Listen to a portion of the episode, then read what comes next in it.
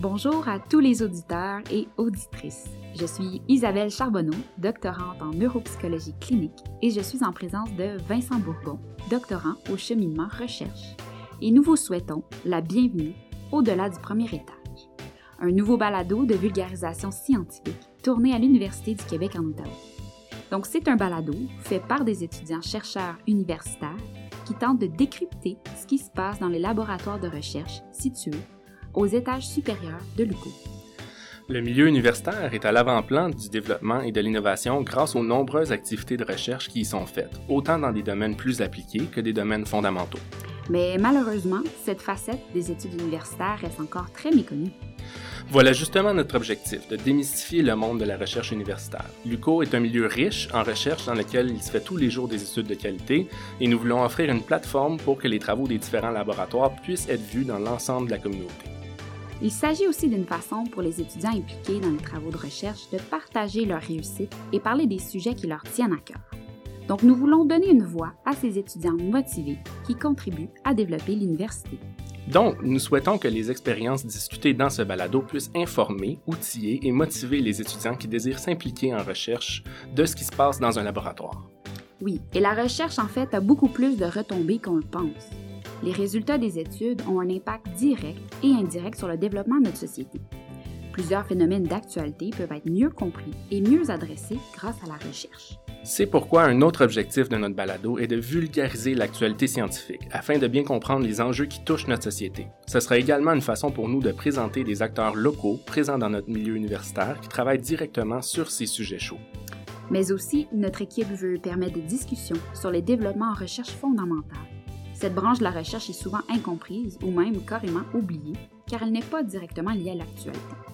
Toutefois, elle a un rôle clé.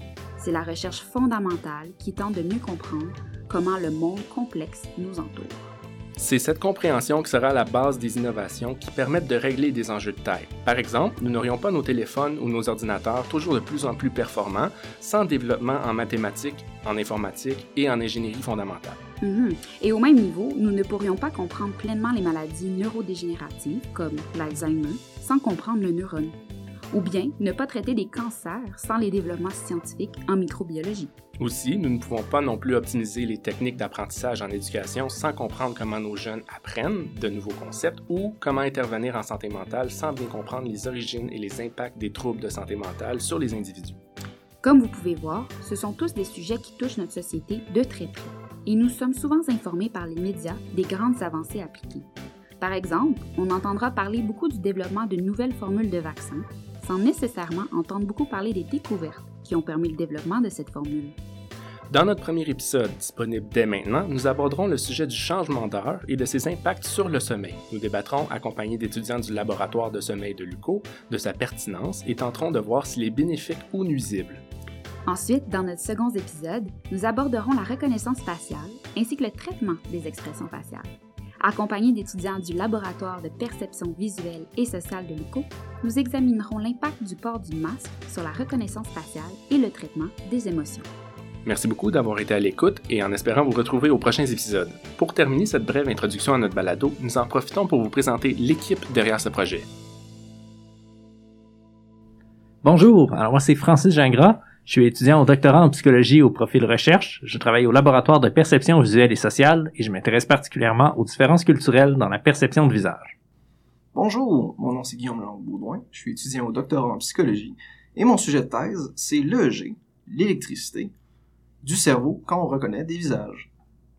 Bonjour à tous, je m'appelle Félix Gabriel Duval, je suis présentement étudiant au doctorat en psychologie, cheminement recherche. Je fais partie du laboratoire de sommeil de l'UCO et puis mon sujet concerne la performance athlétique des étudiants universitaires. Salut, je m'appelle Amanda Stéphane et je suis étudiante au doctorat en psychologie. Euh, mon cheminement est aussi orienté vers la recherche.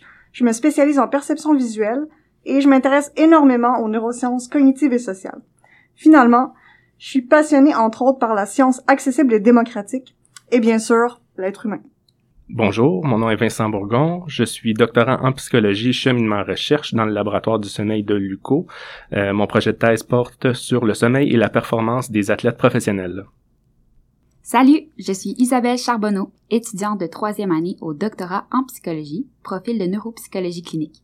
Mes projets de recherche portent sur la façon dont notre cerveau traite les visages d'une autre ethnie, ainsi que sur le racisme et la déshumanisation. Bonjour, moi c'est Émilie Saint-Pierre, étudiante de troisième année au baccalauréat en psychologie. Bonjour, moi c'est Laura Ramos, je suis étudiante en dernière année au baccalauréat en psychologie. Félicitations à Émilie qui fut récemment acceptée au doctorat en psychologie cheminement recherche à l'UCO et à Laura qui fut récemment acceptée au doctorat en psychologie profil neuropsychologie clinique aussi à l'UCO. C'est donc avec grand plaisir que nous vous invitons au-delà du premier étage. Vous pouvez nous suivre sur Facebook, Instagram et Twitter au compte Au-delà du premier étage, en un mot et sans accent. De plus, notre premier épisode sur les effets du changement d'heure est déjà disponible là où vous trouvez vos balados. Bonne écoute et à la prochaine!